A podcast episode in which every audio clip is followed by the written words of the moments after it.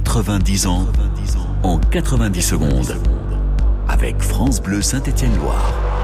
Dans quelques jours, l'association sportive de Saint-Étienne fêtera ses 90 ans. Si le club est officiellement né le 26 juin 1933, fondé par Pierre Guichard, il trouve ses origines dans la création de l'amicale des employés de la Société des magasins Casino en 1912. À l'époque, l'idée était d'offrir aux employés d'une enseigne qui a vu le jour en 1898, dans un ancien casino lyrique de Saint-Étienne, la possibilité de pratiquer le sport de leur choix. Logiquement, l'amicale reprend les couleurs de la société fondée par Geoffroy Guichard, le vert et le blanc.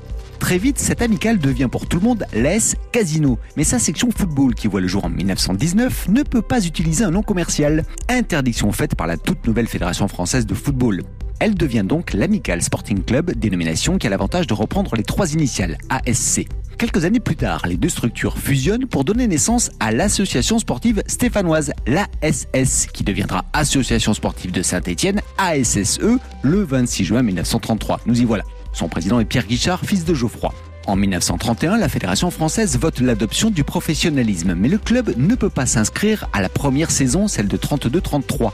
La SS n'a pas encore d'enceinte. La construction du stade Geoffroy Guichard sur le site de l'Étivalière n'est pas terminée. Il faudra attendre 5 ans pour voir la SSE accéder à la première division à la veille de la Seconde Guerre mondiale. 90 ans en 90 secondes. À retrouver sur FranceBleu.fr.